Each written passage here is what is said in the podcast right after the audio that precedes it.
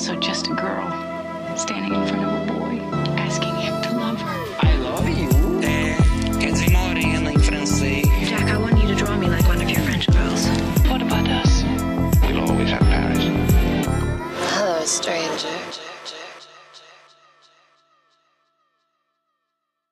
Olá pessoal, tudo bem com vocês? Hoje estamos aqui com a mesa cheia, uma mesa aqui bem cativa, uma mesa bem querida. Estou aqui com Larissa do meu lado, Pedro Guedes e Guilherme Salomão, lá do Rio de Janeiro, né? Tudo bem, pessoal? Como é que vocês estão? Pedro, Guilherme, Larissa? Ah, comigo tudo certo, tudo tranquilo. E ainda mais no, no, no entusiasmo dessa comemoração especial para a gente falar desse filme especificamente, que é talvez um dos grandes eventos de 2009 e será também um dos grandes eventos de 2022, né? Então, bastante honrado por estar aqui de volta. Digo mesmo, tô, tô muito feliz de, de estar de volta, de volta aos Supercuts, para falar aí de um filme icônico, né? Ame ou odeie, é muito icônico. Quero mandar um salve pro Gabriel, que não tá aqui participando desse episódio, mas tem que deixar, deixar claro que fui eu que virei pra ele e falei, pô, bora gravar um Supercuts aí de Avatar, pô, voltou ao cinema. Pô, acho que é importante a gente falar sobre isso, falar sobre Avatar, aproveitar que vai ter o novo aí em dezembro, já ir aquecendo, fazer um programa especial sobre. Enfim, Tô, tô muito feliz de estar participando desse Supercuts aí. De Avatar e de um diretor aí, né, James Cameron, que eu gosto bastante. Então acho que a gente vai ter uma troca muito legal hoje. Então a culpa é sua, que eu tive que assistir o filme no cinema. Provavelmente. Não, vamos lá, gente. É, foi ótima a experiência, por incrível que pareça. Eu não gosto de assistir as coisas no 3D, muito menos naquela sala super tecnológica do da IMAX, né? Eu tenho um pouco de bode disso. Tanto é que eu falei já que cinema para mim é aquela sala meio suja com uma cadeira vermelha velha, um cheiro de mofo, alguma coisa assim, e pouca gente na sala. Então, é uma experiência diferente, foi muito diferente assistir esse filme ali no meu no auge da minha adolescência e agora, eu acho que pelo momento atual também que a gente está passando as questões, tanto no Brasil como no mundo, de natureza mesmo, falando de natureza, aquecimento global, é, mudou muita coisa nesses últimos 10 anos, mas eu acho que é, é interessante ainda falar dos filmes do, do Cameron, assim, essa, esse comparativo. Ele já esteve aqui no Supercuts antes, e, e eu acho assim que me faltam elogios hoje para a obra como um todo, assim, da, da história dele e do esforço de trabalhar de uma forma diferente o cinema, né? Você vê que ele é um, um diretor que quer brincar muito mais com a tecnologia do que com a narrativa em si, com o cinema em si. Parece que ele tem outras paixões que atropelam a obra dele. Eu acho isso muito interessante, assim. É, eu gosto de ver diretores que, enfim, se você vê ali a, a, paixão dele pelo mergulho e como isso interfere nas obras dele, a relação dele com a água, com a profundidade, com o desconhecido na terra e fora dela, né? Então acho que essas questões ele traz muito pro, pro cinema dele, assim, acho que tendo muito dinheiro em mãos também ele consegue é, criar esses projetos megalomaníacos aí que realmente levam as pessoas para o cinema. levou muita gente para o cinema na época e tá levando de novo, assim, a sala que a gente assistiu tava cheia. Por mais que fosse domingo, à tarde, tudo mais. Tinham muitas crianças lá no que hoje adolescentes, né? Que não tinham noção desse filme quando ele foi uma estreia. Crianças que é, cresceram assistindo filmes 3D, né? Então poderiam olhar para esse filme como retrógrado ou algo assim. E não, sabe? A impressão que a gente tem no cinema é que tá todo mundo muito envolvido por aquela atmosfera, por aqueles personagens, por, por Pandora. É algo que colabora muito para a parte mística mesmo, do envolvimento da pessoa que está ali dentro e do consumo do filme. Acho que resumi bem a minha experiência de volta ali ao cinema, de volta à sala do IMAX, que ele é o único cara que consegue me colocar lá dentro. E é isso.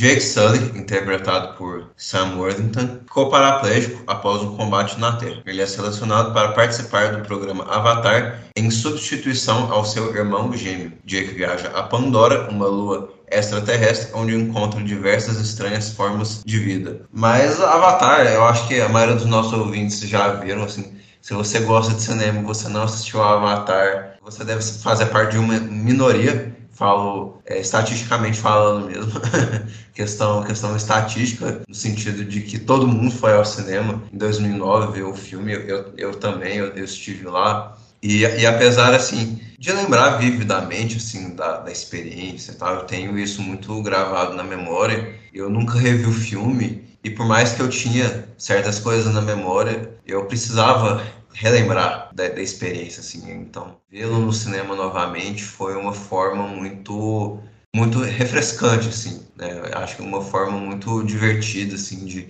de se encantar com o universo de novo e tal. E até porque foi um filme que muitos de nós, cinéfilos, a gente passa por um certo processo, assim, de deshollywoodização, se é que você pode dizer assim, que você... Todo mundo começa vendo filmes famosos, filmes de grande bilheteria, filmes de Hollywood, e a gente vai diversificando cada um o seu gosto, e aí, às vezes você meio que enjoa desse estilo, é, desse estilo mais padrão de Hollywood, desse estilo mais assim é, fixo de Hollywood, desse estilo mais comercial de Hollywood.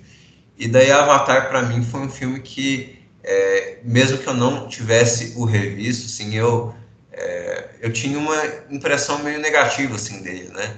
E eu, eu lembro de ter saído da sala de cinema assim e ter tido essa impressão, ah, ok, mas a história é, é meia boca assim, é uma narrativa sobre o colonialismo.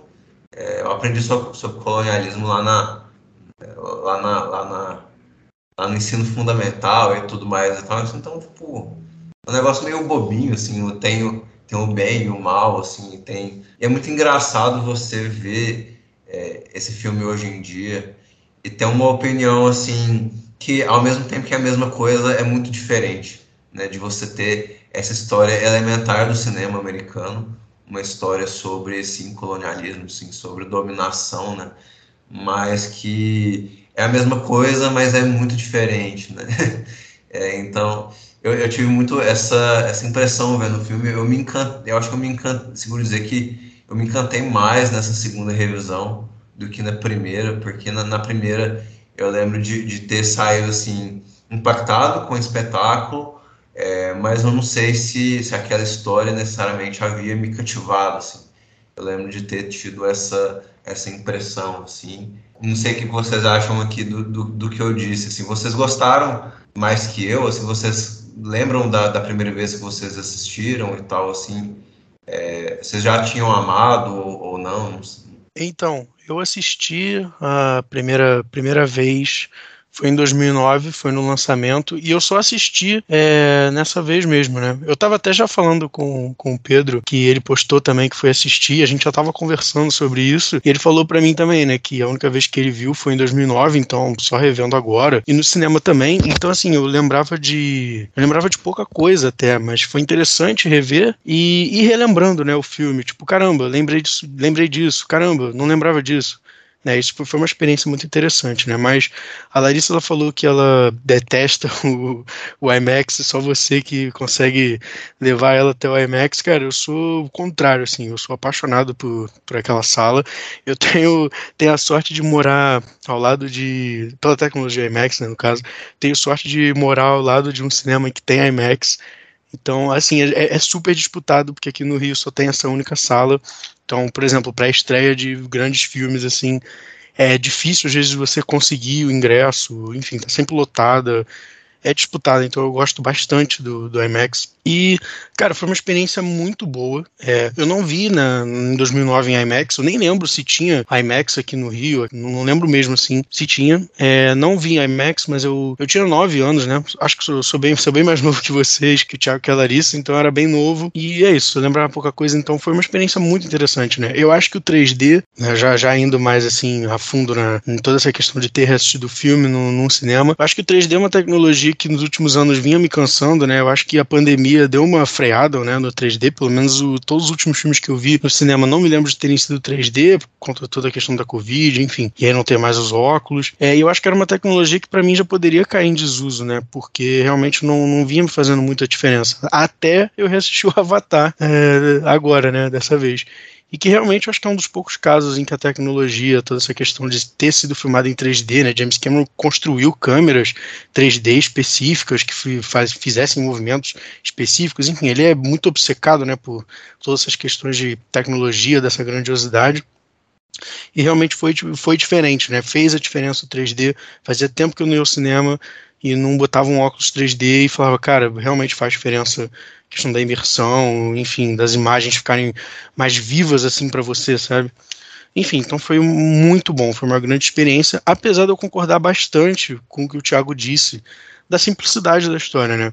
Avatar realmente é uma história muito simples, é uma história muito, sabe, vai de A, B até C, com as coisas muito, sabe, óbvias ali, ou pragmáticas, né? Eu, eu, eu, tava na dúvida se eu usaria o termo óbvio ou pragmático para a história, pro roteiro do filme em si, né? Porque eu acho que as coisas, elas são. É tudo muito óbvio, sabe? Acho que desde o início você já sabe o que vai acontecer. Tem personagens que são muito caricatos. Eu acho que o personagem do, do general, que agora não. Agora me fugiu o nome do ator, para mim é uma caricatura viva do vilão malvadão, do, sabe, do cara, enfim, sem humanidade, o, do, de um vilão assim clássico. O cara tem um visual badass, ele é forte, ele tem cicatriz, ele fala uns bordões, tipo, ah, vou destruir isso, aquilo, não sei o que, que esses nativos vão ver o que é bom, não sei o que. Enfim, uma história bem simples, mas eu acho que o James Cameron, ele não estava muito preocupado com a história, ele precisava só que fosse um roteiro bem objetivo, bem pragmático, para justificar a experiência que ele estava criando, assim, né? Ele, eu considero o Avatar um filme que é praticamente uma experiência tecnológica, sabe, no sentido disso que eu falei anteriormente, né? Dele estar tá construindo câmera e desenvolvendo tecnologia e aprimorando questão de captura de, de movimentos e questão de, de CGI, dessas coisas assim, né? Prática, basicamente foi uma experiência muito boa ter revisto o Avatar, ter relembrado de tudo e é isso, ter deixado agora o filme voltou a estar, estar vivo na, na minha memória e é isso. Eu vou ser a exceção à regra, porque eu acho que de todos nós quatro aqui, eu fui o único que não assistiu Avatar no cinema em 2009, quando ele foi lançado. É, eu lembro, obviamente, do frenesi que foi. Eu lembro que Avatar foi um dos grandes acontecimentos daquele ano, que foi um ano repleto de acontecimentos é, marcantes, mas eu, por alguma razão, eu não assisti no cinema e eu cresci com a impressão de que Avatar, com a percepção moldada pelas pessoas ao meu redor, de que Avatar tinha sido um fenômeno pontual, extremamente forte, mas eu sempre cresci com as pessoas falando que Avatar é, não era tudo isso. Porque vocês sabem, é, todo mundo aqui sabe do que eu estou falando. Criou-se uma percepção que já vinha desde lá de 2009, mas que ela foi ganhando força com os anos, de que Avatar não era tudo isso que a sua reputação mercadológica vendia que ele era. Ele é a maior bilheteria de todos os tempos, de longe, mas ele ainda assim, as pessoas sempre falavam mal do filme por uma questão ou por outra, do filme ser só um parque de diversões, como diz o, o Scorsese sobre os filmes da Marvel.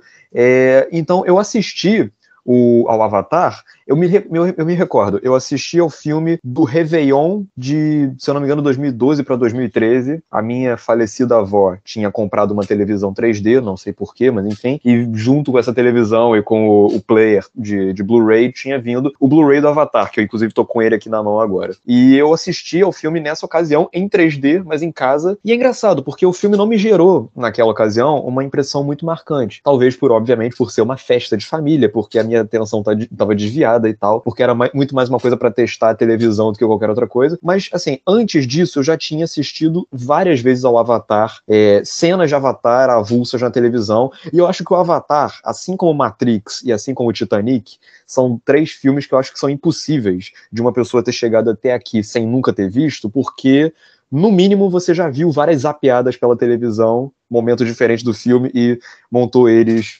na cabeça. Mas o Avatar eu já tinha assistido ele, mas não foi no cinema em 2009.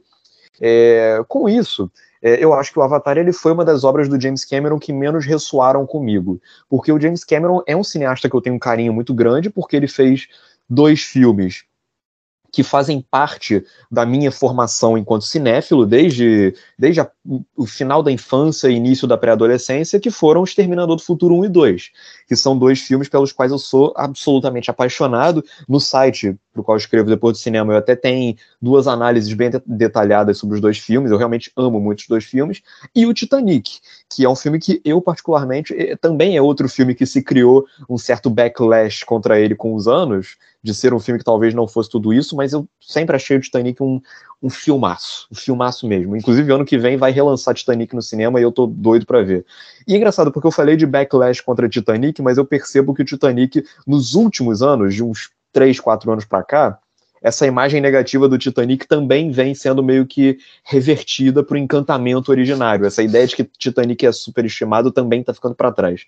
Mas o Avatar foi isso, foi uma das obras do James Cameron que sempre estiveram ali na minha vida. O, o Avatar ele é um, um, fenômeno cultural que a gente pode até não rever o filme o tempo todo, a gente pode até não é, discutir criticamente Avatar o tempo todo, mas o Avatar ele meio que virou parte do nosso dia a dia. Não dá para dizer que ele foi um filme que ficou esquecido. Quando a gente vai falar de cinema hollywoodiano dos anos 2000, a gente fala de Avatar. A gente fala de tecnologia 3D, a gente fala de Avatar. A gente fala de cinema espetáculo, Avatar. É, bilheterias, Avatar. Fenômenos é, culturais no cinema, Avatar e tal. O Avatar não é um filme que as pessoas esqueceram, elas simplesmente incorporaram o filme no seu dia a dia a ponto de que elas nem percebem do tanto que elas falam sobre Avatar ainda. Agora, revisitar o filme hoje, depois de todo esse tempo, foi uma experiência que foi quase como se eu tivesse sentindo pela primeira vez um encantamento que eu deveria ter sentido em 2009 e deixei passar.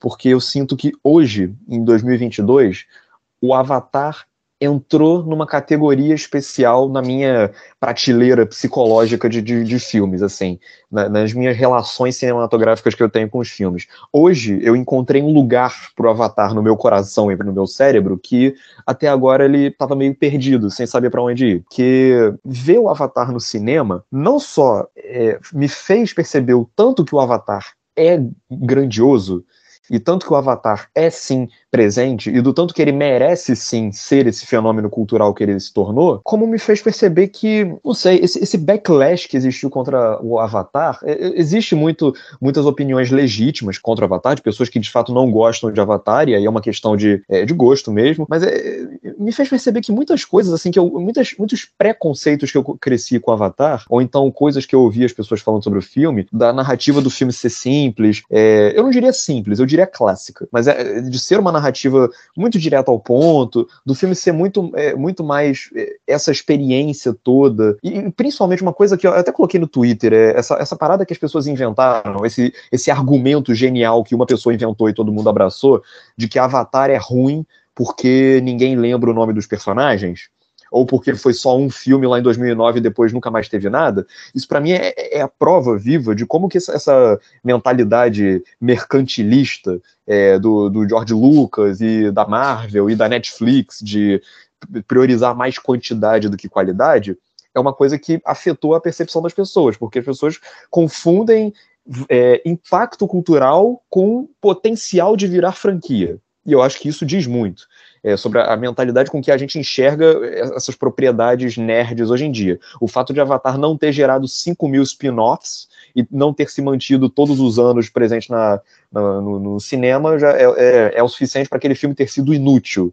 para o fenômeno cultural daquele filme ter sido uma farsa, para não ter valido nada. E revendo o, o Avatar hoje, eu, eu, eu, percebo o tamanho da, da, daquilo, assim. Eu acho que o James Cameron realmente conseguiu uma proeza, assim, espetacular que reverbera muito com o tempo. E uma coisa que me deixa até triste, assim, tem muitas coisas que eu vou falar sobre Avatar, porque, como eu falei, foi quase como se eu tivesse redescoberto o filme. Avatar é um filme grande, é um filme que tem quase três horas, e ele é um filme que mergulha o espectador num universo repleto de detalhes riquíssimos. E eu não acho que Avatar seja de maneira alguma um filme chato. Eu sempre ouvi muitas pessoas falarem isso, que Avatar é um filme chato e tal. E, e eu achei curioso, porque para mim eu fiquei tão investido e tão encantado com retornar a Pandora e descobrir coisas novas que eu nunca tinha me atinado, é, e de ficar tenso por ver uma, uma população inteira ser devastada. A gente ouve falar de colonização muito, mas a gente poucas são as nossas oportunidades de ver na prática o peso é, de você ver o apagamento de uma civilização inteira. Eu senti isso, eu senti um fascínio, eu senti um deslumbramento, eu senti um entusiasmo que nenhum filme da Marvel me proporcionou até hoje com aquele clímax. E, e para mim isso tudo faz parte do fato de que o James Cameron ele é um artista. Ele é um cara que lidera, coordena um parque de diversões, mas ele não coordena o parque de diversões de maneira burocrática, é, como são os irmãos Russo ou vários outros cineastas da Marvel, que até podem fazer bons trabalhos às vezes. Mas o James Cameron, o Spielberg, o Peter Jackson, o Robert Zemeckis nos seus bons momentos, o Richard Donner, são diretores assim que enxergam essa experiência cinematográfica do escapismo e da fantasia e do deslumbramento com a tecnologia e com o, o, o fantástico e com o irreal, eles enxergam isso de uma maneira tão carinhosa e, e de uma maneira tão cinematograficamente, tecnicamente tão rica e tão cuidadosa que isso me emocionou muito né, nessa nova revisita ao, ao, Avatar. Como eu falei, ele é um filme que utiliza muito bem as suas três horas, mas eu, eu em momento nenhum, eu senti que o filme ficou chato. Eu, eu, eu fiquei, na verdade, em alguns momentos com pena de que o filme ia acabar porque eu senti que eu não queria sair dali. E voltando ao filme 13 anos depois, falando sobre toda essa questão do 3D, que muito se fala e tal, é, é triste até você ver esse filme hoje em 3D na tela do cinema e você comparar com tudo de 3D que você viu depois do Avatar. Porque o Avatar ele veio com esse negócio de ser o pináculo da tecnologia 3D no século 21, o filme que não foi o primeiro filme em 3D que, foi, que veio no século 21, né? O, o 3D como tecnologia já estava sendo utilizado, mas foi o James Cameron que realmente transformou em outra coisa. E você comparar com tudo isso, tudo que veio depois, a ponto de que hoje em dia ninguém suporta mais o 3D, você não encontra uma pessoa na, na rua que vá ao cinema que goste de 3D, não é impopular você dizer que 3D é uma, é uma merda. É triste você ver o Avatar hoje e você sentir o desperdício de uma possibilidade de revolucionar a linguagem é, cinematográfica, de você revolucionar a nossa forma de ir ao cinema, de consumir o cinema dentro da tela de cinema. Porque o James Cameron encarou o 3D como uma nova nova possibilidade de linguagem cinematográfica. E aí, e aí o que veio depois foi aquela tecnologia sendo convertida em um motivo para cobrar ingresso mais caro. E só, pegando filmes que foram rodados em 2D, ou então que foram pensados para ser vistos só em 2D, que eles não foram feitos com uma cabeça de, de quem está pensando que aquele filme vai ser visto em 3D para a posteridade. Não, eles foram realmente filmes concebidos de maneira puramente tradicional e depois convertidos para o 3D. Enfim, é, é, triste você perceber que lá em 2009 a gente teve, teve a possibilidade, o James Cameron aventou a possibilidade do cinema passar por uma nova revolução em termos de linguagem, que poderia ter sido tão é, quebra de paradigmas quanto foi a chegada do som, quanto foi a chegada da cor, e o cinema simplesmente desperdiçou isso, transformando o 3D importante, o, 3D especial, excepcional, em experimentos pontuais. O, o, o Hugo Cabret do Scorsese, o Adeus à Linguagem do Godard, o, o próprio Dread, que eu acho interessante também, o uso de 3D, mas foram exemplos tão pontuais que, em momento algum, a gente pode dizer que o cinema foi grato por essa benção que o, que o James Cameron tentou trazer lá em 2009. Acho que o Pedro falou bem pra caramba. Acho que resumiu muito do que é mais é, legal assim de ser falado a respeito do filme. E é muito engraçado porque eu, eu sempre tive o James Cameron como, por mais que eu gostasse assim dele, dos filmes dele, é, eu sempre tive ele como esse exemplo de um cinema blockbuster comercial e tudo mais e tal, né? E foi só de uns anos para cá que eu tenho revisto bastante esse meu é, não preconceito, porque eu, eu, já vi muitos dos filmes dele, né? mas pelo menos assim uma uma concepção meio é, meio limitada assim do, do, do, alcance do cinema dele. E é engraçado que nós recebemos aqui é, dois convidados, o Felipe e o Arthur, é, recentemente para conversarmos sobre O Segredo do Abismo, que deve ser o meu favorito do, do James Cameron. É um filme que, que eu, eu acho que ele é mar, maravilhoso, assim, é um filme espetacular, um filme de uma, é, de uma gentileza, uma generosidade ímpar, de uma de apego com a fantasia, que é muito difícil você ver em outros filmes assim hollywoodianos. E eu acho que isso sempre teve presente no cinema do, do Cameron, assim, em um nível ou outro, essa, essa vontade genuína, assim, de, de, de envolver com, com essa, é, essa coisa mor, moral e, e, e, o certo e errado, mas em termos, é, em termos muito sensíveis, né? Não é só o certo pelo certo, o errado pelo errado. É um, é um é, eu acho que é, é, um nível de convencimento que ele passa, assim, e ele sempre usa é, a linguagem mais clássica do cinema americano e tal, mas um, o, o, mais clássico de uma forma muito eficaz, de uma forma assim muito muito carregada, tão carregada e tão eficaz que é, é difícil você negar.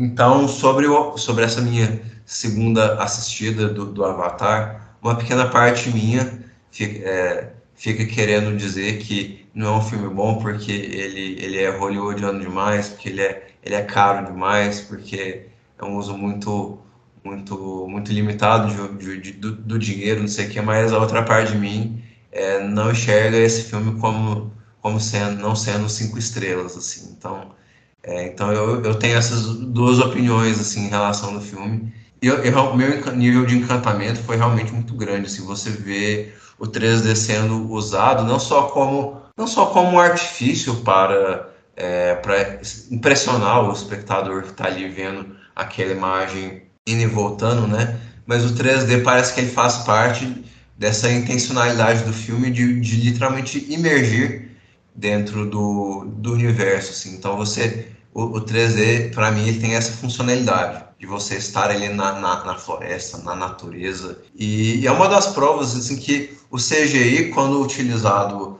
é um pouco daquela daquela daquela conversa com autotune assim, né? Tipo que o pessoal fala que na música se o cantor usa autotune, ele não é um bom cantor, né? Se, se, se, o diretor supostamente utilizar é, efeitos especiais digitais, é porque ele não domina a linguagem do cinema e tal, e, e bem, assim, o, o, o autotune ou, ou, sei lá, efeitos especiais digitais ou computação gráfica, é, imagens de computação gráfica, tudo isso são artifícios, né? Então, o artifício, ele, ele pode ser usado de uma forma meramente técnica, ou ele pode ser uma técnica usada a favor daquela história, né? Uma técnica usada é, para para dar um outro olhar é, artístico àquilo. E para mim, é, esse é possivelmente o melhor uso de, de computação gráfica que nós já vimos. assim.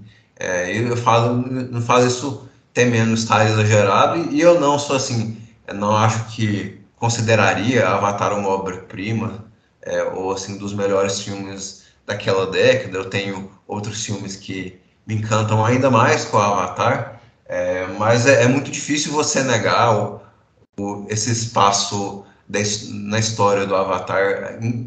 E esses últimos anos eu acho que só sacramentam ainda mais, assim, né? Essa mediocridade do, do cinema blockbuster, essa mediocridade das imagens, a formação das imagens. É, o, o Pedro citou o Marvel, acho que não, não seria nenhum, é, nenhum, nenhuma malícia é, colocá-la como um, desses possíveis, assim, entre aspas, culpados por essa decadência, né? Eu acho interessante, assim, a, a, as perspectivas do, do, que vocês levantaram e, e eu acho que para acrescentar, assim, é engraçado que a gente está num ponto da cinefilia e, e, da experiência com cinema que a gente acaba nem discordando muito quando a gente encontra um filme desse, né? A parte da indústria acaba comendo ele e a gente acaba falando mais disso. A gente falou um pouquinho sobre Pinóquio no último episódio, e foi pouquinho mesmo que a gente falou de Pinóquio, porque o resto a gente estava falando da Disney e, e de tudo que está em volta do filme. E é engraçado Avatar voltar com essa força, né? Quando ele estreou da primeira vez, é, esses assuntos que a gente está discutindo aqui hoje nem passavam pela nossa cabeça, porque a gente era muito novo, mas não passavam na cabeça dos críticos também. Acho que era muito superficial diante do que a gente viu hoje. E é até engraçado, porque o, James Cameron fala né, que ele quer fazer até o quinto. E é engraçado como ele foi atropelado, essa ideia dele foi atropelada pelo que a gente vê hoje, né? Então, assim, hoje não é inovador ele querer fazer cinco filmes, mas na época era, né?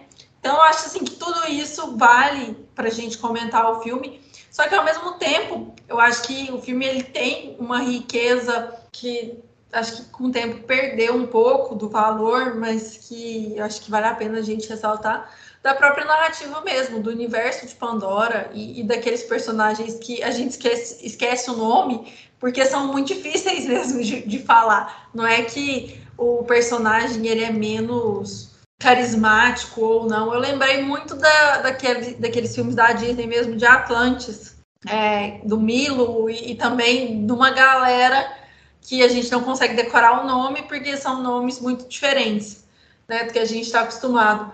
Mas eu acho assim que esse Pandora no, no filme é um personagem também. A Terra ali é uma personagem também, né? Então eu acho que essa quando ele traz o planeta e a história do planeta para esse primeiro filme, ele apresenta muito bem esse universo. Acho que é uma crítica que quando a gente faz lá de Harry Potter no, no primeiro filme, perde-se muito tempo é, explicando aquele universo, né?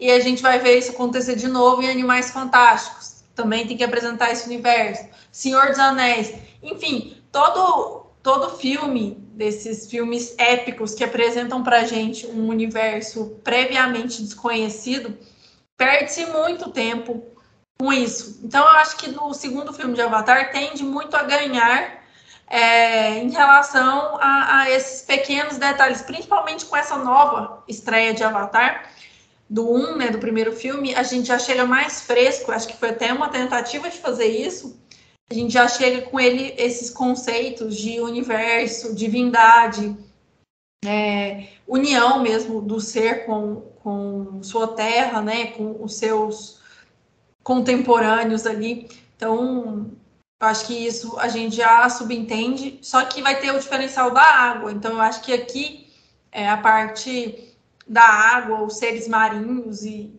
eles serão apresentados da mesma forma, né? Então, essa criação de universo é um universo expandido, uma fauna diferente, quase que uma biosfera diferente, né?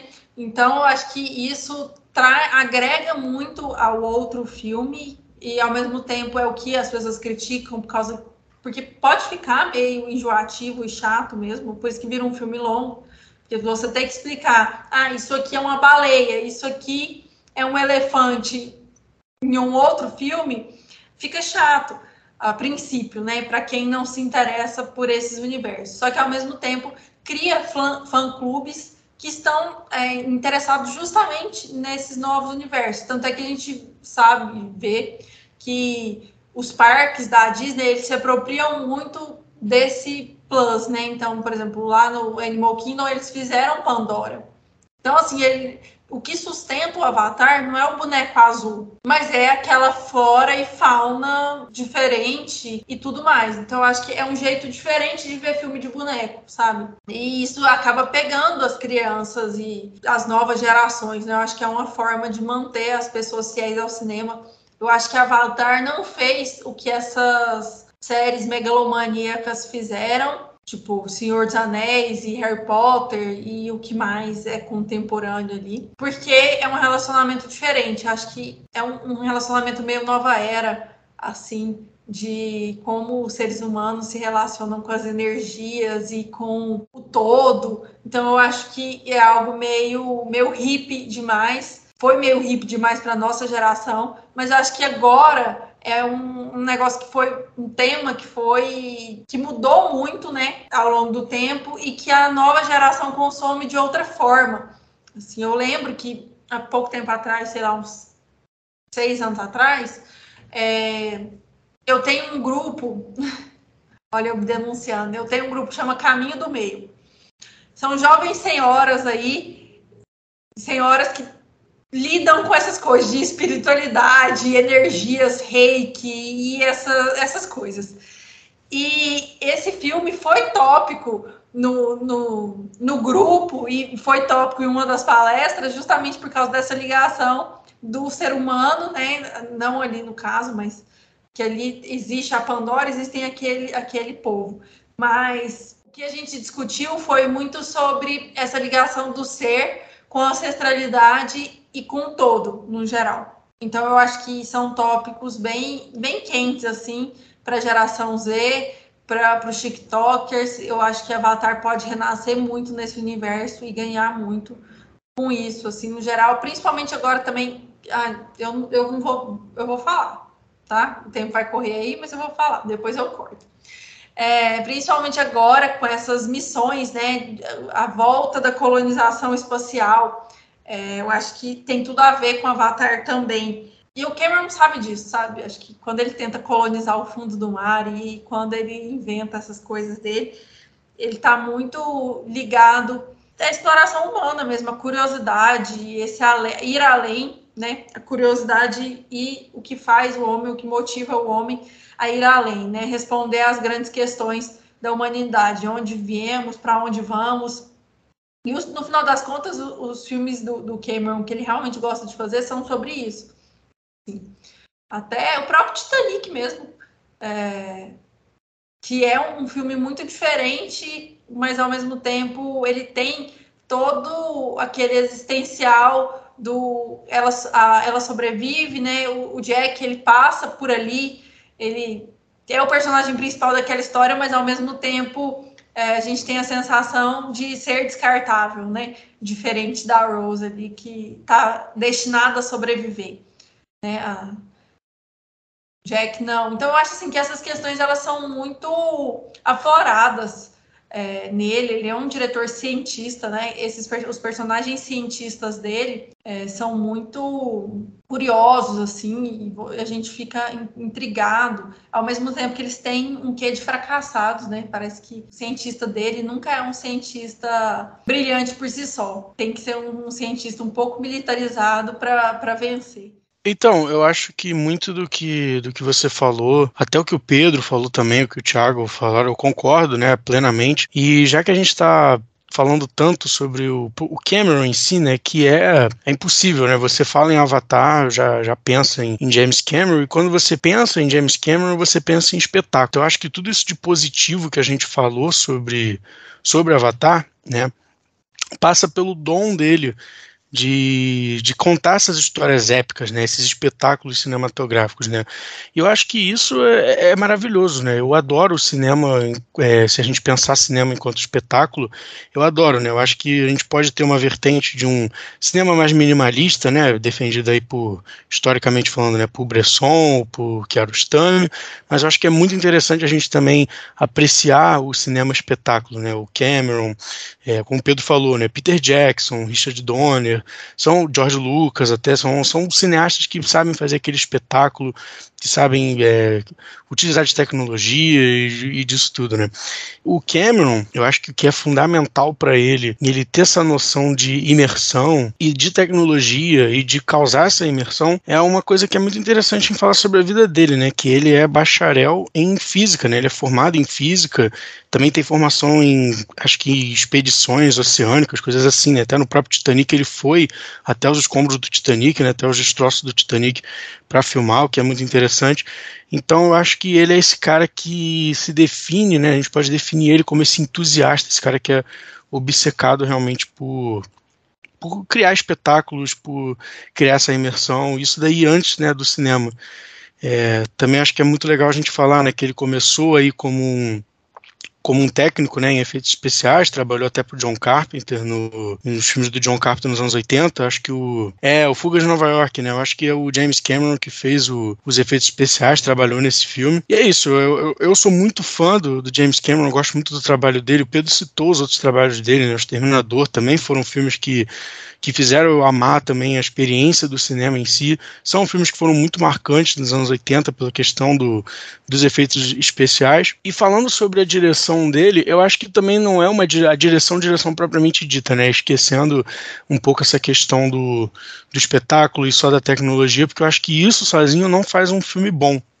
É, não adianta você ter a melhor tecnologia do mundo se você não sabe usar ela, né? E falando sobre a direção dele mais, mais especificamente, eu acho que ele sabe valorizar muito o que ele tem, né? Então, se a gente tem tudo aquilo dali muito bonito, tudo aquilo ali muito rico em detalhes, todo o universo de Pandora que a Larissa falou, é porque o Cameron ele sabe o momento certo de usar um, um, um, um, plano mais aberto de Pandora, mostrando aquelas paisagens magníficas que você enxerga aquilo dali, é literalmente assim, um colírio para seus olhos. Você fica, sabe, em êxtase vendo aquilo no cinema. É uma coisa magnífica. E ele sabe também alternar na hora de fazer uns planos de detalhe, uns planos médios, umas coisas assim mais focadas no rosto dos personagens, sabe? Valorizando muito toda essa questão do CGI, toda a questão da beleza desses universos, né? Eu acho que o roteiro é sim pragmático, né? Como eu falei, ele é um roteiro muito objetivo, é uma história bem simples. É muito interessante essa questão do colonialismo, né? Não só do colonialismo, mas uma mensagem também de preservação do meio ambiente, metaforicamente falando, a gente pode trazer aqui para né, a nossa vida real mesmo, a questão dos indígenas, dos povos indígenas do mundo todo, enfim, preservação do meio ambiente. É interessante toda essa parte. É um roteiro muito objetivo, mas que eu acho que cumpre a função de contar essa história, né? E eu acho que o Cameron, como eu falei, né? Ele é um cara que sabe muito bem o que ele está fazendo, ele tem esse domínio, ele faz esse espetáculo e acaba que Avatar realmente essa, é, é essa experiência única, né? E acho que a Larissa falou sobre a questão de não ter tido muitas continuações e tal. Eu acho que isso daí passa muito pela ideologia do James Cameron enquanto cineasta também, né? Porque eu acho que enquanto ele não tiver a melhor das tecnologias, enquanto ele não tiver o, tudo o que ele quer, né, digamos assim, e nem que isso leve anos para ele conseguir o um investimento, até mesmo desenvolver. Né, dizem agora que para o 2 ele também vai construir, construir uma câmera né, aquática, uma coisa assim, para filmar na água, algo do tipo, uma câmera aí mais específica enquanto ele não tiver isso, ele não vai realizar o filme, né? Então acho que é por isso que Avatar não, não, não se tornou aí uma, uma, franquia de tantos filmes e séries e derivados, enfim, como o Star Wars da vida, o próprio Harry Potter, como a gente falou. É, uma coisa que eu penso aqui agora é que tem toda essa tensão, esse receio se Avatar 2 vai fazer juiz ao primeiro ou não, se ele vai repetir ou superar o feito do primeiro, ou se ele vai naufragar. E, e é uma coisa que eu fico pensando, porque você citou é, lindamente agora. O James Cameron ele é um cara que tem que estar para ele fazer o projeto, ele tem que estar com a tecnologia pronta mas não é a tecnologia pela tecnologia, é como que ele vai empregar a tecnologia. E uma coisa que eu penso é que da última vez que a gente esperou mais de 10 anos para o James Cameron entregar um filme novo, é, a espera valeu muito a pena, que foi o caso do Avatar, porque do Titanic para Avatar foram-se 12 anos e justamente o Avatar ele era um projeto que o James Cameron estava cozinhando há muitos e muitos e muitos anos, mas ele não tinha ainda a tecnologia de ponta para colocar ela em prática e quando ele colocou ela em prática a gente viu que não era só uma coisa exibicionista do tipo, eu vou empregar a tecnologia só para mostrar que eu sei.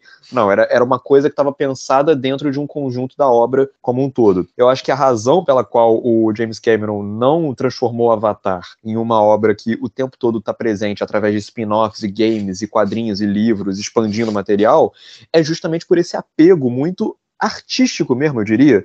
Ele, ele, ele tem um carinho muito grande pela obra que ele criou. Ele não encara o Avatar o universo de Pandora e os navios como uma coisa que ele vai simplesmente jogar para o mundo ou vender para Disney por 4 bilhões de dólares, que nem o George Lucas fez depois de um certo. depois que deu a hora dele, na cabeça dele. É, porque ele realmente ele tem essa preocupação em cuidar daquele universo, em cuidar do filho dele, que é tão caro para ele. É, e o Avatar, ele é um filme que, revendo hoje, para mim ficou muito claro como que ele não é um exibicionismo. É, eu acho interessante, assim, as pessoas, é, é claro, percepções contrastantes, claro, mas eu sempre ouvi muito falar de que Avatar foi só o 3D e nada mais, e que ele, como filme em si, ele é um filme vazio, é um filme oco, é, e eu revendo o filme hoje, eu achei Avatar tudo, menos um filme vazio. Porque ele, para mim, ele é um filme de três horas, como eu falei, mas que a cada momento ele foi ganhando novas cores, novos contornos, novos significados que tornavam ele grandioso para mim existe muito dessa percepção de que eu não gosto muito daquele conceito de filme atemporal, porque eu acho que obras que, que passa-se o tempo e elas continuam tão atuais politicamente quanto eram na época, para mim isso daí é, é, mais sinal de que a, que a, humanidade falhou em evoluir e mais um sinal de que, do que necessariamente um sinal de que a obra é melhor ou pior.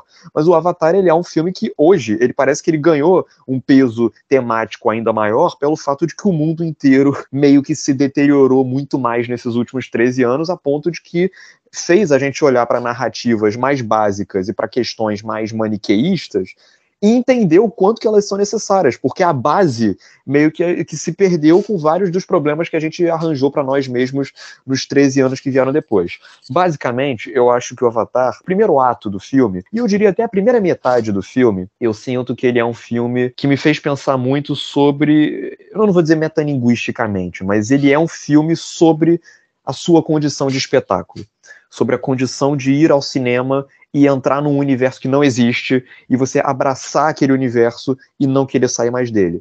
É, depois veio a percepção mais clara para mim, do meio para o fim, de que Avatar era um filme justamente com esse peso sobre a colonização, sobre o colonialismo, sobre o apagamento dos povos em prol é, de colonizadores, de colonos mesmo, da, do, dos genocidas de um modo geral. E no final ele amarra tudo isso dentro de uma chave que faz eu acreditar que Avatar é um filme tanto tematicamente quanto tecnologicamente, mas ele amarra tudo isso em uma palavrinha que meio que se tornou banalizada nos últimos tempos, mas que o James Cameron e o cinema, de um modo geral, conseguem transmitir muito bem, que é a capacidade da empatia, que é uma palavra que perdeu peso para muita gente, mas que ela é uma palavra que define uma das melhores coisas que nós temos enquanto espécie e que o cinema é capaz de propiciar muito bem por razões naturais. A arte, de um modo geral, é capaz de propiciar muito bem, que é de você se colocar do ponto de vista do outro. E isso é literalmente o que o Avatar faz. O Avatar poderia perfeitamente ser um filme. As pessoas falam tanto, é uma comparação que me irrita tanto, porque eu acho uma comparação tão superficial de que ah, Avatar é cópia de Dança com Lobos e de Pocahontas. Eu, eu acho isso um absurdo, porque é o tipo de coisa que eu ouço e fico, tá, e daí? O que, que, você quer dizer com isso? Por que, que isso torna o filme pior? E é uma cópia porque a premissa é parecida? Quer dizer, então, que o conceito de colonização foi inventado nos anos 90 com, pelo Kevin Costner e pela Disney, né? É, é isso. Ou então, ah, porque ele se, é, é, é o nativo se apaixonando pelo colonizador. É, é, o conceito de amor também foi inventado nos anos 90, mas enfim. E, e, o Avatar é um filme que a diferença que faz não é a premissa, mas sim a execução. E a execução do James Cameron não poderia ser mais diferente daqueles dois outros filmes, mas ela também não poderia ser mais apropriada dentro do, e mais interessante dentro dos seus próprios princípios. É, porque o Avatar ele poderia perfeitamente ser um filme protagonizado por um navio que está ali na Terra de Pandora, vendo o seu planeta ser colonizado e ser invadido pelos humanos. E ele também poderia perfeitamente ser um filme, como é o Dança com Lobos, como é o Pocahontas, sobre um ser humano que se encontra com os navios. Sobre um, um homem, um indivíduo, é, ser humano mesmo, que se apaixona por uma navio alta e azul e etc. Mas ele escolhe não ser nenhuma coisa nem outra. Ele escolhe especificamente ser um filme sobre um ser humano do ponto de vista dos colonizadores, que emerge e literalmente entra na pele daquele povo que está sendo atacado e aprende a ser aquele povo a ponto de se desconectar da sua origem. No final do filme, quando o coronel Quaritch fala para ele, ah, como é que você se sente traindo a sua espécie, eu quase consigo ouvir do Jake Sully falando, ah, vocês nem mereciam mesmo. E quando a gente volta pro início do filme, eu acho que essa, essa questão do filme ser sobre a experiência, do filme ser sobre o parque de diversões, é a planta que define esse discurso todo de empatia lá no final, de você se colocar no lugar do outro. É o James Cameron usando essa condição que nós temos de espectadores, de sentarmos ali na poltrona para enxergar uma outra realidade e para fazer a gente ficar deslumbrado com os feitos técnicos do James Cameron, para fazer aquela realidade ser factível para a gente, ele usa isso para deixar a gente tão imerso, mas tão imerso, mas tão imerso e tão apaixonado pelo universo de Pandora e tão apegado àqueles outros personagens, aquela fauna, e aquela, aquele bioma e etc e tal, para que no final das contas a gente sinta na pele o estrago da colonização. A gente ouve falar. É, é porque é, é, muito estranho isso, né, cara? Colonização é uma palavra que a gente ouve desde a escola, mas muitas vezes a gente custa a sentir o peso da palavra colonização. É uma coisa que se tornou meio banalizada. Porque colonização é o quê? É genocídio, é escravidão, é estupro em massa, é você apagar uma cultura inteira e sobrepor aquela que você quer sabe? É uma coisa que é muito bizarra da gente ter, sabe? simplesmente transformado numa, numa palavra que a gente não sente. E quando o James Cameron propicia a gente que a gente sinta aquele povo navio sendo atacado, a gente sente na pele o peso. Ok, beleza, não é literalmente como se nós estivéssemos ali no lugar do navio, mas a gente entende a tragédia que é aquilo que está acontecendo. É, e nesse sentido, eu acho muito interessante, aí voltando à questão do filme ser sobre cinema, porque o filme todo, ele para mim, ele nessa parte do filme ser o parque de diversões, o James Cameron assume. É um filme em que nós temos o objetivo de pegar você ser humano comum pela mão e te transportar para um mundo que não existe, mas que a gente vai te convencer que ele existe, pelo tanto de detalhes que a gente vai usar para tornar ele é, factível. Eu gosto muito até da falta de realismo do Avatar em algumas coisas. Ele, ele é bem equilibrado entre uma coisa e outra, porque é, ao mesmo tempo que o universo em si, nos seus mínimos detalhes, ele é muito bem embasado, eu gosto muito também do fato dos navios serem criaturas cartunescas, deles serem desenhos mesmo, é, das proporções é, dos olhos e tudo do design deles mesmo ser um design bem é, fantasioso mesmo.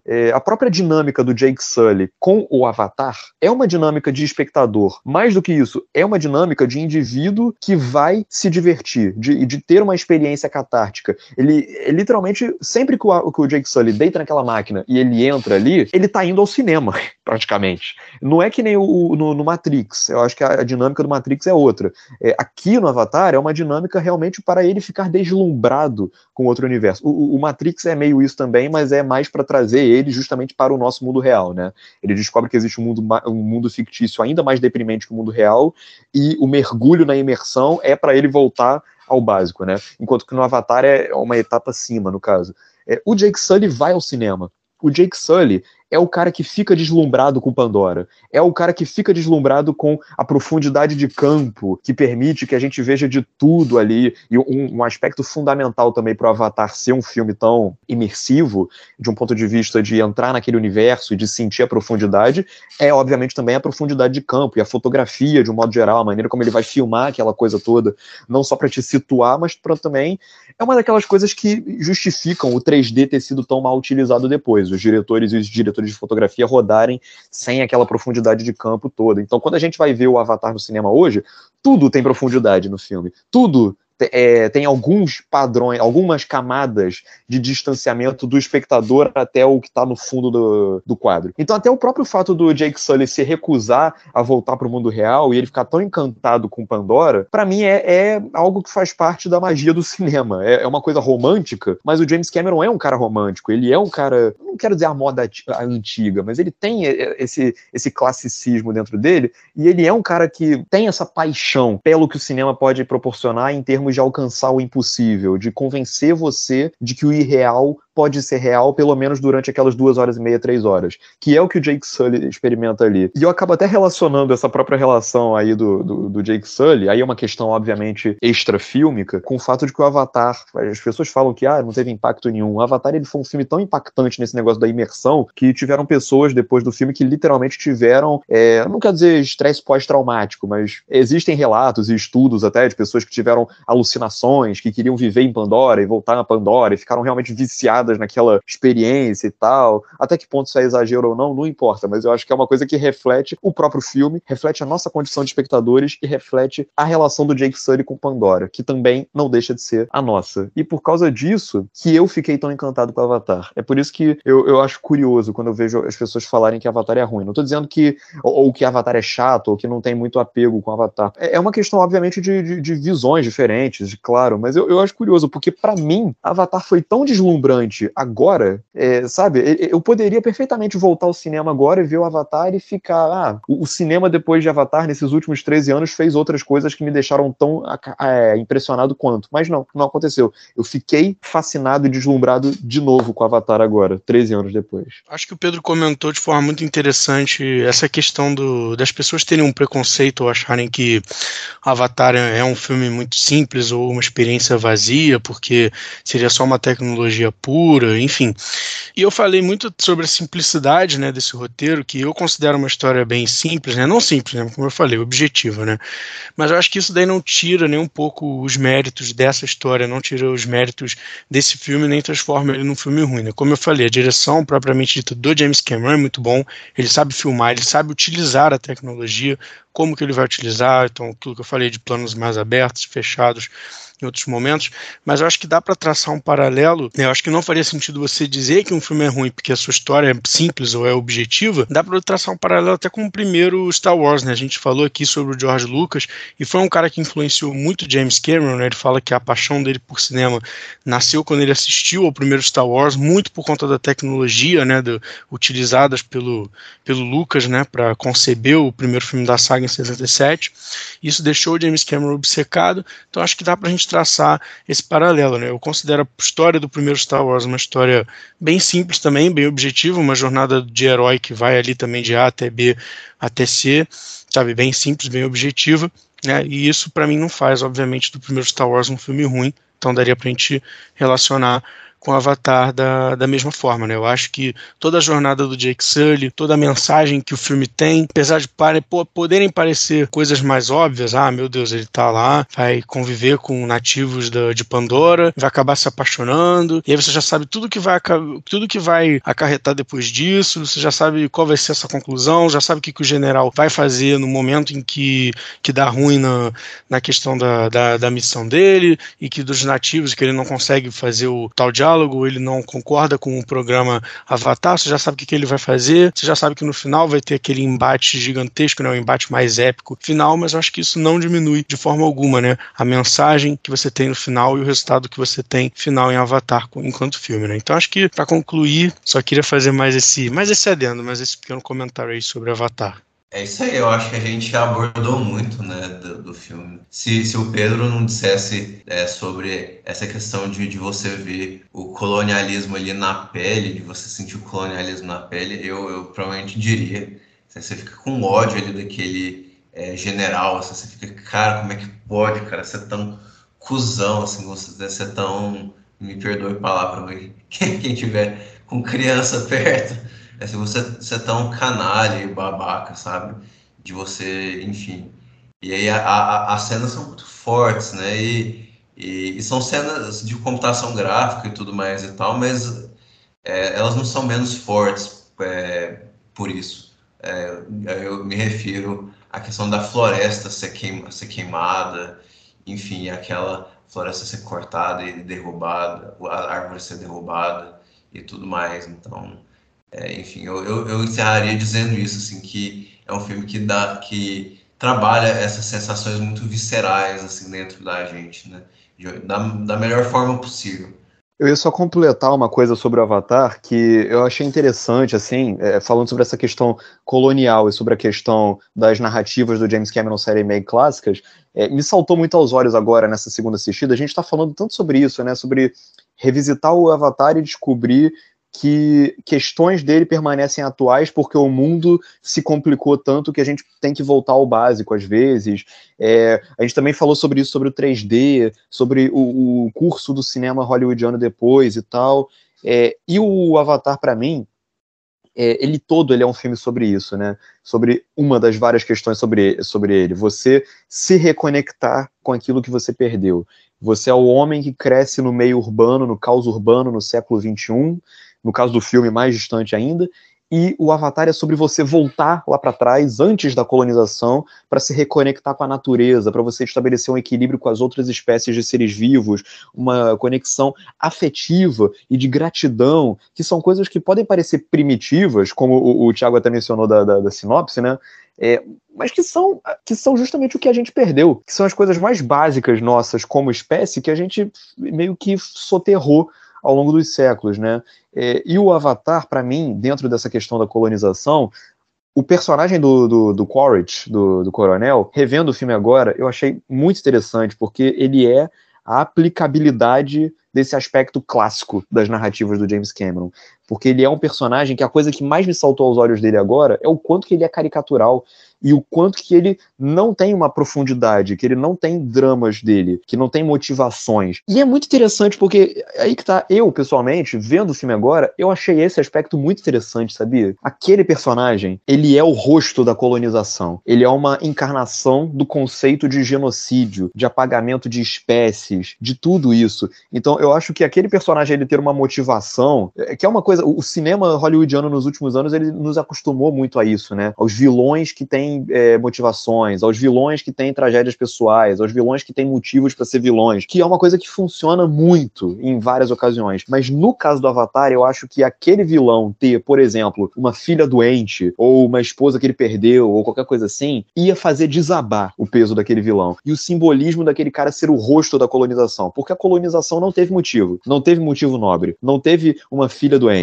Não teve uma esposa que foi perdida. A colonização foi a barbárie, a desumanidade elevada para o seu nível mais extremo. Então, aquele personagem ser um personagem caricatural me, me contagiou, me deixou muito interessado assim nessa segunda assistida. É, e de novo, a gente volta a essa questão da imersão cinematográfica, porque tem até um debate sobre o Avatar ser um filme white savior, mas eu acho muito interessante, porque o James Cameron, ele me parece um cara muito consciente. Então, dentro dessa lógica dele, da empatia e da imersão e de levar você para lugares extraordinários através do cinema, eu acho que ele consegue alcançar um equilíbrio bem responsável e bem consciente, pelo menos, de entender que aquelas criaturas não existem. A catarse que vem no final daquele filme, daquelas criaturas conseguirem sobreviver à colonização, é uma catarse que se justifica dentro do universo mágico que o filme cria, dentro do universo irreal que o filme cria.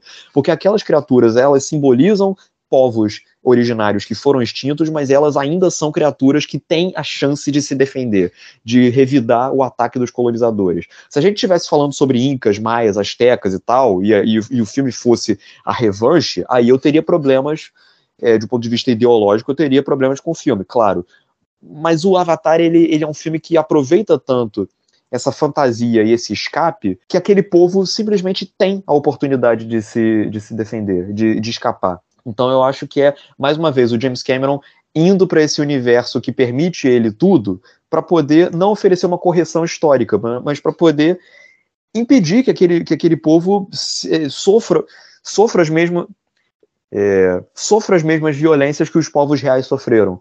Então, de novo, esse apego do James Cameron pelo irreal me, me encanta muito. Então, por tudo isso que eu falei, eu acho que a minha recomendação hoje é que as pessoas vão ao cinema ver Avatar. Até para poder quebrar esses preconceitos que talvez elas possam ter com o filme. Eu sei que é, é foda dar dinheiro para Disney, eu sei como é que é, mas é valeu a pena a experiência para eu redescobrir Avatar e colocar ele num lugar importante para mim enquanto cinéfilo.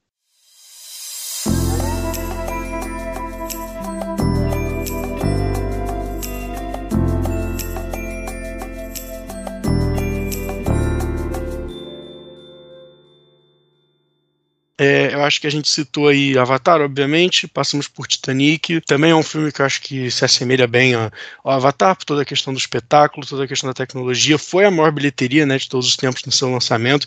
Tem histórias aí de que pessoas que não iam ao cinema há 10 anos saíram de casa para ver Titanic, de, de, de, tão incrível que foi o filme na época, né? A gente está falando de 1997, então deve ter sido um, um boca a boca absurdo. Falamos sobre o Exterminador do Futuro. Né? Eu não sei se a gente citou o Alien 2, né? Que é com. tem direção do, do James Cameron, que também, se a gente comparar com o primeiro do Ridley Scott. É um filme que ganha muito né, nessa questão da grandiosidade, do espetáculo, enfim, acho que não, não, não tem como a gente né, negar isso, que o Aliens 2, acho que é o Aliens o Resgate, né, é um filme que é mais espetacular, digamos assim, do que aquele terror mais intimista, que mais, é, enfim, mais, mais intimista, mais minimalista ali do, do, Ridley Scott, né? Mas eu acho que a gente não passou por um filme do James Cameron que eu gosto muito, que é o True Lies com o Schwarzenegger e com a Jamie Lee Curtis. Né, eu não, não sei se esse filme tem uma tradução aqui no Brasil, acho que é também conhecido aqui como True Lies, né, que é, foi lançada em 94, e a gente falou aí que, ah, não, que o Avatar pode ter essa história mais óbvia, enfim, mais simples e tal, a gente debateu bastante sobre isso, e o True Lies é um filme de espionagem, um filme de ação, que tem muitas reviravoltas, que tem um roteiro né, recheado de muitas reviravoltas, de muitos plot twists. Então, se você procura aí por um filme de James Cameron, né, um filme então que vai ter um espetáculo garantido, uma experiência cinematográfica bem rica, né, de, de elementos técnicos e, enfim, de tudo isso que a gente falou, mas que não tem aí uma história tão óbvia, né, se você acha a história de Titanic óbvia, ou a história de Avatar muito simples, muito boba, eu recomendo que você assista True Lies, de 1994, com Arnold Schwarzenegger e Jamie Lee Curtis. Então, hoje, hoje eu vou indicar assim, um filme que, na verdade, ele já foi abordado aqui no Supercuts, mas Larissa e eu só conseguimos assisti-lo é, ontem, que é o Marte 1, né? Marte 1 ele foi, ele obteve um episódio é, conduzido pelo Gabriel, que eu, eu não tinha, é, eu, Larissa, eu não tínhamos assistido ao filme ainda, é, por, por questões de nossa, nossa de tempo, assim, a gente não, a gente estava meio corrido, então nós não assistimos ao filme é, nesse, num primeiro momento, é, mas assim nós assistimos ontem e é um filme que eu, eu pessoalmente achei um filme maravilhoso, assim, eu me envolvi demais ao longo da história é, com os personagens, com a direção, com é, assim a, a, construção daquele daquele drama familiar de uma forma muito profunda, mas que nunca é nunca é assim apelativa nem nada, muito pelo contrário, parece que o filme ele está sempre assim revelando um, um aspecto muito genuíno a partir de uma realidade que é brasileira, que é assim que é muito vívida, mas que não é de conhecimento é, necessariamente de todo mundo, né? como, como se vive é, na periferia de uma grande cidade como Belo Horizonte, como se, é, enfim, mas é, é, sempre é sem ser é, de novo nada contra filmes panfletários e tudo mais e tal, mas o Marte 1 em específico não é panfletário, e, mas ele é, e ele é melhor por isso, eu considero, sabe? E ele é melhor por isso. Eu acho um, um, uma excelente escolha pro, para, é, para o Brasil, é, para representar o Brasil no Oscar. No Oscar eu fiquei muito feliz, assim, muito feliz mesmo, de, de, de ver esse filme no cinema, é, numa sala cheia aqui em Goiânia. Então fica aí a recomendação se você tem Marte 1 na sociedade, assista e escute também o podcast que foi conduzido é, pelo Gabriel aqui na nossa mesa do Supercuts. Mas é isso, Larissa, eu despedimos de você, Pedro, de você, Guilherme, hoje. Muito obrigado a vocês dois por terem topado fazer esse episódio sobre James Cameron, sobre Avatar conosco, né? É, agora o espaço é de vocês dois para vocês deixarem os jabás de vocês, é, onde o pessoal pode acompanhar o trabalho, redes sociais e tudo mais. Por favor, pessoal, o espaço é de vocês. Eu tive a honra de participar do Supercuts de, de Marte 1, né, comandado aí pelo Gabriel, e acho que agora a gente só tem que né, cruzar os dedos e torcer muito para levar esse Oscar aí e finalmente trazer aí o, o nosso amiguinho dourado para o Brasil. Enfim, eu sou o Guilherme Salomão, você me encontra em meu Instagram pessoal, arroba Guilherme Salomão, Letterboxd também, é arroba Guilherme Salomão. É, eu escrevo pro Biombo Escuro, arroba Biombo Escuro no Instagram, faço críticas para lá, tem Instagram, tem site, e tenho minha página também sobre cinema e sobre cultura pop, que é arroba maratonando underline pop. Foi um prazer estar com vocês hoje, prazer sempre gravar, sempre estar aqui no Supercuts. Né, espero que ainda participe de muito isso aí. Foi um prazer de, imenso estar com vocês aí e falar sobre, sobre Avatar, sobre esse filme icônico e sobre James Cameron, um diretor que eu gosto tanto. Ah, para mim também foi um prazer enorme estar aqui de volta. É, para mim é especial esse, esse, momento aí de celebrar o Avatar em toda a sua grandiosidade. É uma alegria imensa estar aqui fazendo parte desse episódio aí para esse filme e para esse diretor. É, vocês podem me encontrar tanto no Twitter quanto no Instagram como arroba Pedro Guedes DPS. Por que DPS? Porque eu escrevo para o site, o meu site, depois do cinema.com.br. Então, minhas críticas e tal, e artigos estão todos lá. E vídeos também do YouTube também estão lá no site, mas vocês também podem me encontrar no YouTube como Pedro Guedes, depois do cinema. Facinho de achar. E no Letterboxd vocês me encontram, é, Pedro Guedes, só. E é facinho de achar e maravilha. Vamos é, trocar ideia por lá. É isso aí, pessoal. Despeço aqui agora dos ouvintes. Agradeço muito a todos vocês que nos escutaram até agora. E, e é isso aí, pessoal. O Supercuts volta semana que vem para mais um. Tchau, tchau, pessoal. Até a próxima.